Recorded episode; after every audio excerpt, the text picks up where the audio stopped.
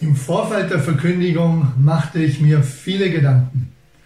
Was könnte dran sein? Was wäre wichtig? Was will Gott uns sagen? Durch Gebet und Überlegung kam ich zu einem Text im Matthäusevangelium, Kapitel 17, die Verse 1 bis 9. Ich habe die Verkündigung überschrieben mit dem Titel und sie sahen Jesus allein. Unser öffentliches Leben war noch nie so stark beeinträchtigt wie heute. Das Coronavirus versetzt unzählige Menschen in Angst und Schrecken. Zahlreiche Bürger äußern berechtigte existenzielle Nöte und Ängste. Andere treibt die Angst vor dem Tod um. Die einen haben keine Zeit, die anderen haben zu viel Zeit. Die einen sind überfordert in ihrer Arbeit und die anderen leiden an Einsamkeit. Das alles zeigt viel Verunsicherung, Druck und Angst. Damit wir in dieser Situation nicht hoffnungslos untergehen und erstarren, wollen wir uns einen, diesen Text nun etwas näher anschauen. Ich lese ihn vor. Und nach sechs Tagen nimmt Jesus den Petrus und Jakobus und Johannes, seinen Bruder, mit und führt sie abseits auf einen hohen Berg. Und er wurde vor ihnen umgestaltet, und sein Angesicht leuchtete wie die Sonne. Seine Kleider aber wurden weiß wie das Licht. Und siehe, Mose und Elia erschienen ihnen und unterredeten sich mit ihm. Petrus aber begann und sprach zu Jesus, Herr, es ist gut, dass wir hier sind. Wenn du willst, werde ich hier drei Hütten machen. Dir eine und Mose eine und Elia eine. Während er noch redete, siehe, da überschattete sie eine lichte Wolke. Und siehe, eine Stimme kam aus der Wolke, welche sprach, dieser ist mein geliebter Sohn, an dem ich Wohlgefallen gefunden habe. Ihn hört. Und als die Jünger es hörten, fielen sie auf ihr Angesicht und fürchteten sich sehr. Und Jesus trat herzu, rührte sie an und sprach, Steht auf und fürchtet euch nicht. Als sie aber ihre Augen erhoben, sahen sie niemand als Jesus allein. Ein paar Worte zum Hintergrund des Textes. Vor ein paar Tagen hatte Jesus zum ersten Mal mit seinen Jüngern über sein Leiden und Sterben und seine Auferstehung gesprochen. Daraufhin nahm Petrus ihn beiseite und nahm, machte ihm Vorwürfe, dass, er, dass ihm doch so etwas nicht passieren sollte. In einer starken, ganz seltenen Weise musste Jesus Petrus zurechtweisen. Obwohl er es menschlich gut gemeint hatte, hätte er ihn aber vom Erlösungswerk abgehalten.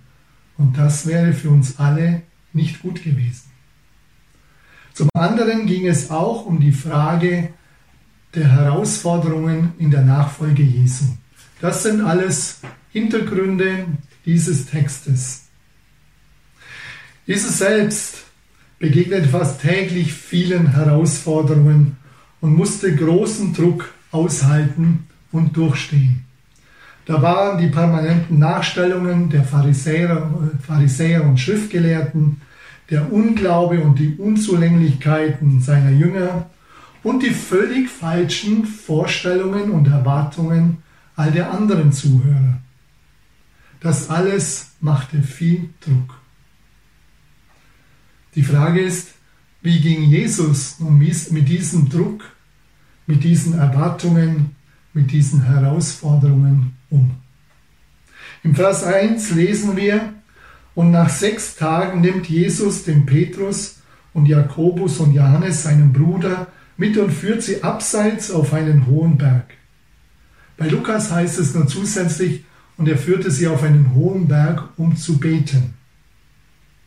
Jesus zieht sich nun in dieser Drucksituation mit drei seiner ganz wichtigen Jüngern auf einen hohen Berg zurück, um zu beten. Der Weg dorthin hatte schon ganz praktische Vorteile. Er musste sich körperlich betätigen. Sie gingen auf einen hohen Berg. Er war in der Natur. So konnte sich Jesus natürlich bewegen und auf andere Gedanken kommen. Das kann auch uns eine große Hilfe sein, dass wir uns körperlich betätigen, dass wir nicht nur sitzen bleiben und nicht nur alle möglichen Schreckensnachrichten uns anhören, sondern dass wir auch täglich immer wieder hinausgehen in die Natur, dass wir uns bewegen, dass wir uns, ja, dass die Natur und das Umfeld uns auf andere Gedanken bringt. Intensive körperliche und sportliche Bewegung schüttet Endorphine, wir würden es heute auch nennen, oder menschlich, Glückshormone aus. Die Natur, die Schöpfung wird auch in der Psychotherapie als, unterstützende Thera als unterstützendes Therapeutikum angesehen. Wer kann, der sollte möglichst oft sich körperlich bewegen, gerade auch in dieser Situation, ob du überfordert bist oder ob du zu Hause bleiben musst und eher an Einsamkeit leidest. Geh hinaus, geh in die Natur, geh in die Schöpfung Gottes, schau dir die Bäume an, schau dir die aufwachende und erblühende Natur an. Meine Frau und ich, wir gehen so oft es geht immer wieder hinaus, laufen eine Runde und erfreuen uns an der körperlichen Betätigung. Und wir merken, dass das uns auch immer wieder neu auf andere Gedanken bringt. Jesus zog sich zurück, wie Lukas auch sage, sagte, um zu beten. Leider waren ihm hierbei seine Jünger keine Hilfe. Lukas schreibt, dass sie nach kurzer Zeit eingeschlafen sind. So suchte Jesus allein die Stille, das Gespräch mit seinem Vater im Himmel. Er suchte eine Begegnung mit Gott.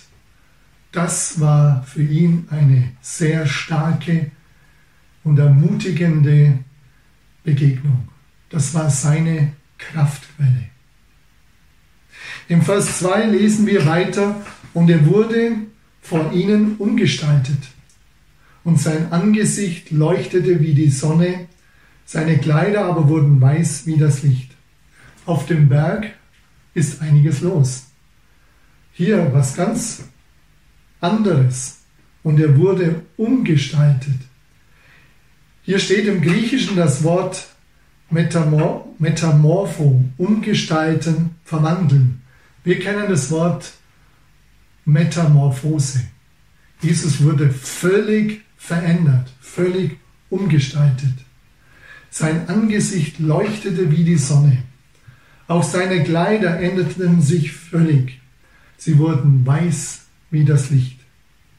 Der Evangelist Markus bemerkt, Jesus, Jesu Kleider wurden so weiß, wie sie kein Walker auf Erden weiß machen kann.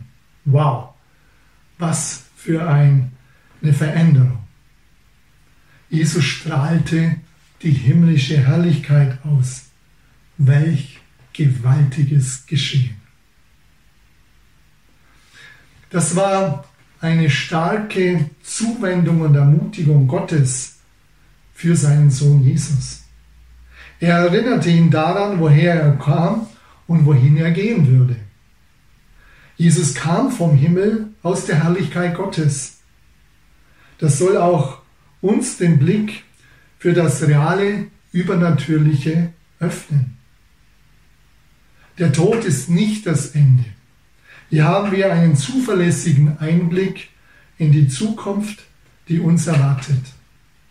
Für Jesus Nachfolger kommt das Beste noch. Auch Jesus brauchte diese Ermutigung und Stärkung in seiner Situation und gerade auch vor seinem Leidensweg und vor seinem Tod in Jerusalem. Jesus war menschlich gesehen ganz alleine. Die Jünger schliefen. Doch Gott war bei ihm. Selbst wenn kein Mensch da ist und du Jesus persönlich als deinen Herrn und Retter angenommen hast, bist du niemals allein. In Jesaja 66, Vers 2 lesen wir, ich habe das alles, Gott sagt, ich habe das alles doch geschaffen. Himmel und Erde kommen aus meiner Hand. Dennoch achte ich auf die Menschen, die in Not sind. Ja, ich kümmere mich um die Verzweifelten und um alle, die voll Ehrfurcht auf meine Worte hören. Selbst wenn du ganz alleine bist, du bist nicht alleine. Gott ist da. Er möchte dich auch, wenn niemand sonst da ist, er möchte dich ermutigen, er möchte dir begegnen, er sieht deine Not, er kennt deine Einsamkeit, er kennt deine Fragen, er kennt deine Ängste, er möchte sich dort gerade auch mit dir, mit dir zusammen besprechen, er möchte dich darin ermutigen, dass du dich auf ihn dass du dich auf ihn verlassen kannst. Du musst nicht verzweifeln. Vielleicht kannst du auch selber einfach im Alten Testament lesen, Jesaja 66, Vers 2. Und dass es dir ganz persönlich eine Ermutigung wird. Im Vers 3 lesen wir weiter aus Matthäus. Und siehe, Mose und Elia erschienen ihnen und unterredeten sich mit ihm. Im Lukas-Evangelium heißt es, diese erschienen in Herrlichkeit und besprachen seinen Ausgang, den er in Jerusalem erfüllen sollte. Dem nicht genug. Die Umwandlung, die Herrlichkeit, den Herrlichkeitsleib, die Erscheinung. Und, jetzt kommen Mose und Elia in der gleichen Herrlichkeit und sie reden mit Jesus, sie ermutigen ihn, sie sprechen mit ihm, sie, äh, sie trösten ihn, sie ermutigen ihn, was sein Leidensweg angeht. Ich bin überzeugt, sie sprechen auch darüber, wo er wieder hingehen wird, in die Herrlichkeit seines Vaters, woher er gekommen ist. Ich finde es faszinierend, dass Gott so einen großen Aufwand betreibt, um auch seinen Sohn ganz persönlich zu ermutigen. Gott ist ein liebender Vater. Gott liebt dich über alles.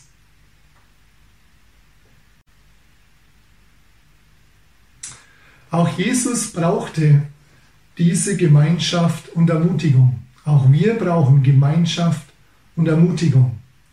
Wir brauchen Geschwister, wir brauchen Gottes Gegenwart, wir brauchen beides. Und besonders gerade auch in dieser Zeit brauchen wir viel Ermutigung. Ermutige immer wieder neu andere.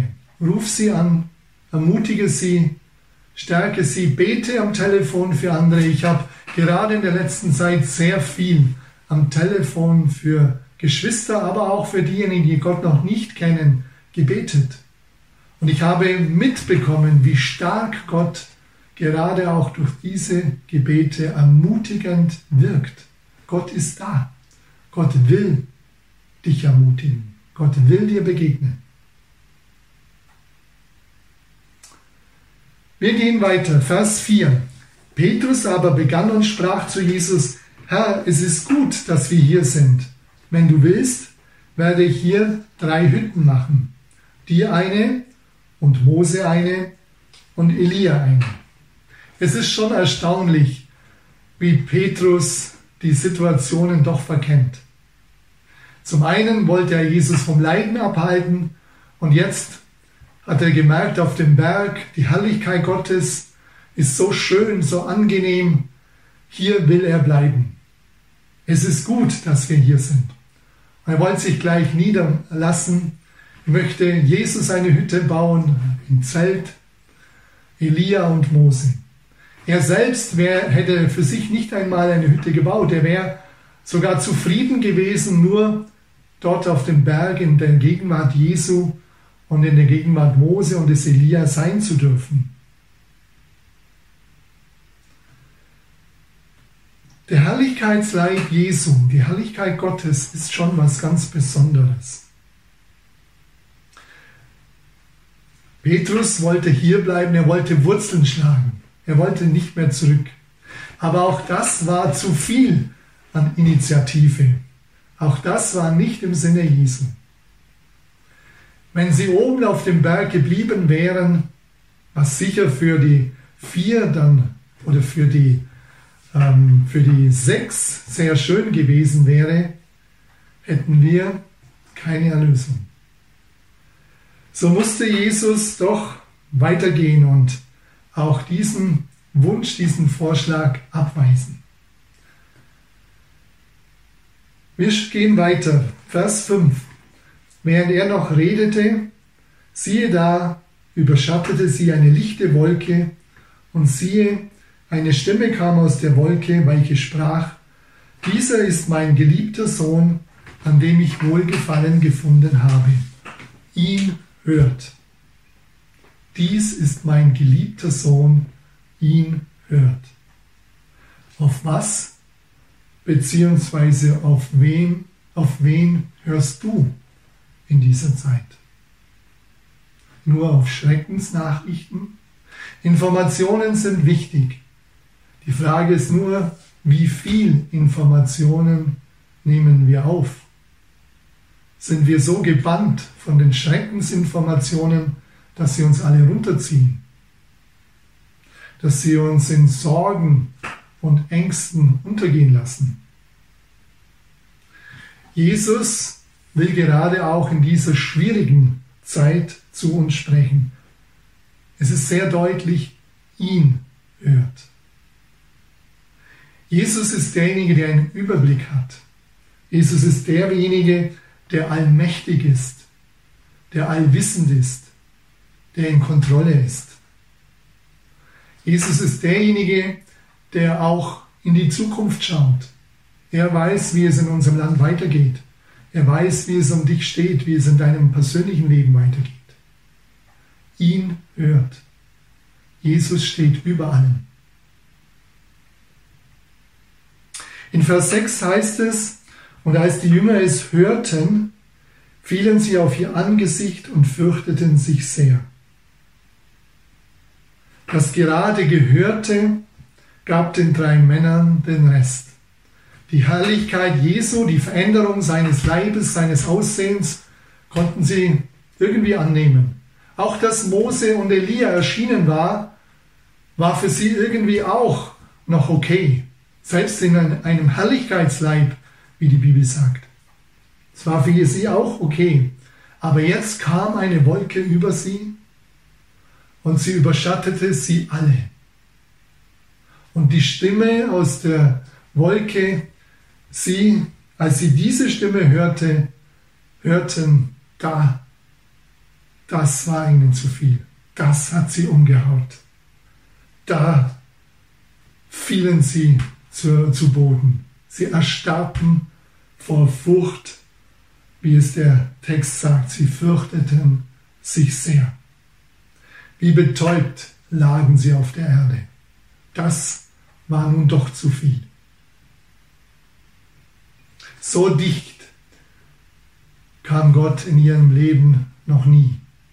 Die ganze Herrlichkeit, Mose und Elia, die alttestamentlichen großen Gottesmänner und jetzt noch die Stimme und die Wolke, das hat sie doch an, Rand, an, an den Rand ihrer Vorstellungskraft gebracht. Im Griechischen wird es nochmal unterstrichen und sie fürchteten sich sehr. Erst jetzt begriffen sie, wer da war. Erst jetzt bemerkten sie, Jesus war nicht nur ein Prophet, Jesus war nicht nur ein Lehrer. Nein, Jesus war Gottes Sohn. Dies ist mein geliebter Sohn, an dem ich Wohlgefallen gefunden habe. Ihn hört, sagte Gott zu ihnen ganz persönlich. Und das sagt Gott auch zu uns. Jesus ist der geliebte Sohn Gottes, der für unsere Sünden gestorben ist. Er ist unser Erretter. Er ist unser Erlöser. Er ist derjenige, der uns führen will und leiten will in, in, in unserem Leben. Auf ihn sollen wir ganz, ganz besonders hören.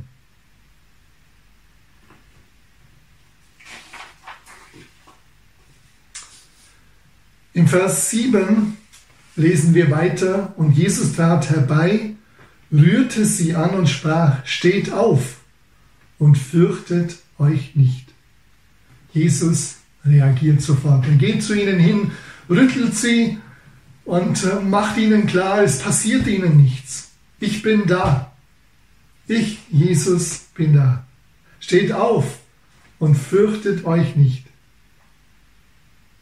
Ihr braucht keine Angst zu haben. Jetzt kommt, kommen wir zum Finale des Textes. Im Vers 8 lesen wir, als sie aber ihre Augen aufhoben, sahen sie niemand als Jesus allein. Wow. Langsam erhoben sie sich, blinzelten vielleicht so aus ihren Augenwinkeln Matthäus drückt es so aus, als sie aber ihre Augen aufhoben, sahen sie niemand als Jesus allein und das war das Besondere. Alles andere wurde unwichtig, sogar der Herrlichkeitsleib, die großen Gottesmänner, die Wolke, die Stimme, all das wurde jetzt nebensächlich. Jetzt erkannten sie, um wen und was es jetzt in ihrem Leben und auch in Zukunft wirklich gehen sollte. Um Jesus. Und auf wen sie hören sollten und auf wen sie schauen sollten. Auf ihn, auf Jesus allein. Sie sahen Jesus allein, das war das Allerwichtigste nun. Ich glaube, das ist auch das Allerwichtigste für uns. In meiner längeren Krankheitszeit, in der ich auch nicht groß hinausgehen konnte, war mir eins sehr wichtig, die Zeit mit Jesus. Ich las viel in der Bibel, am Anfang konnte ich leider nicht, da war es mir einfach zu viel. Ich war körperlich so schwach, das Ganze war mir zu viel, aber als es wieder besser ging, ich las viel in der Bibel. Ich betete, ich redete mit Gott. Ich sagte ihm all meine Dinge, die mich beschäftigen. Und alles, was mich bedrückt, ich sprach es einfach vor ihm aus. Ich sagte es ihm so, wie wir miteinander reden. Gott hörte zu. Und ich bekam viele Ermutigungen aus seinem Wort. Ich bekam viele ja, Hilfestellungen, wie ich jetzt mit dieser Situation gut umgehen könnte und kann, damit ich nicht entmutigt würde, sondern ermutigt bin, dass ich wusste, Gott ist da, auch wenn es mir körperlich sehr schlecht ging. Ich wusste, Gott ist da und er stärkte mich und er ermutigte mich. Ich möchte auch dich ermutigen, schau auf Jesus. Vielleicht hast du noch nie die Bibel gelesen, dann nimm dir die Bibel zur Hand, besonders auch jetzt das Neue Testament. Beginn mit dem Evangelium. Lies sie und bitte Gott, dass er dir zeigt, was er dir damit sagen möchte. Gott liebt dich über alles und er möchte wie ein Vater, wie ein guter Vater, und das ist er. Er möchte dir begegnen, er möchte sich dir mehr und mehr zeigen. Er möchte dir wirklich sagen, wer er ist und was er von dir will. Wir haben viele Vorstellungen von Gott. Wir haben vieles an Prägung, an religiöser Prägung. Aber es ist wichtig, dass wir immer wieder neu zur Quelle gehen, dass wir ihn sehen. Und die Quelle ist die Bibel.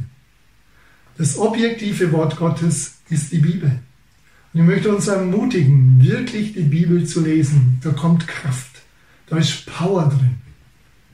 Da kommt auch Freude auf, da kommt Hoffnung auf, da ist Zuversicht drin. Die Bibel ist für mich das aller, allerbeste Buch die stärkste Kraftquelle. Schau auf Jesus. Sag ihm alles, was dich beschäftigt. Jesus will dir seine Perspektive für dein Leben, für sein Leben mit dir geben. Er will dir seine Perspektive. Er möchte dich führen, möchte zeigen, was er mit dir vorhat. Suche zuerst die Gemeinschaft mit ihm. Suche zuerst die Gemeinschaft mit ihm. Mose und Elia waren starke Gottesmänner, die Jesus auch nach, äh, nach die Jesus, nachdem Jesus auch selber Gott begegnet war, ihn dann zwischenmenschlich ermutigt haben. Auch das brauchen wir, die zwischenmenschliche Ermutigung. Und diese zwei Männer haben ihn auch zwischenmenschlich ermutigt und gestärkt auf seinem weiteren Weg. Wir brauchen auch einander. Wir brauchen uns gegenseitig. Von daher möchte ich uns ermutigen, das Telefon zur Hand zu nehmen und das kann jeder. Warte nicht, bis jemand dich anruft, sondern rufe jemand an. Ermutige ihn, spreche mit ihm, frage, wie es ihm geht. Frage, ob er praktische Hilfe braucht. Bete für ihn und bete auch für die Regierungen und für die Menschen, die jetzt so besonders herausgefordert sind.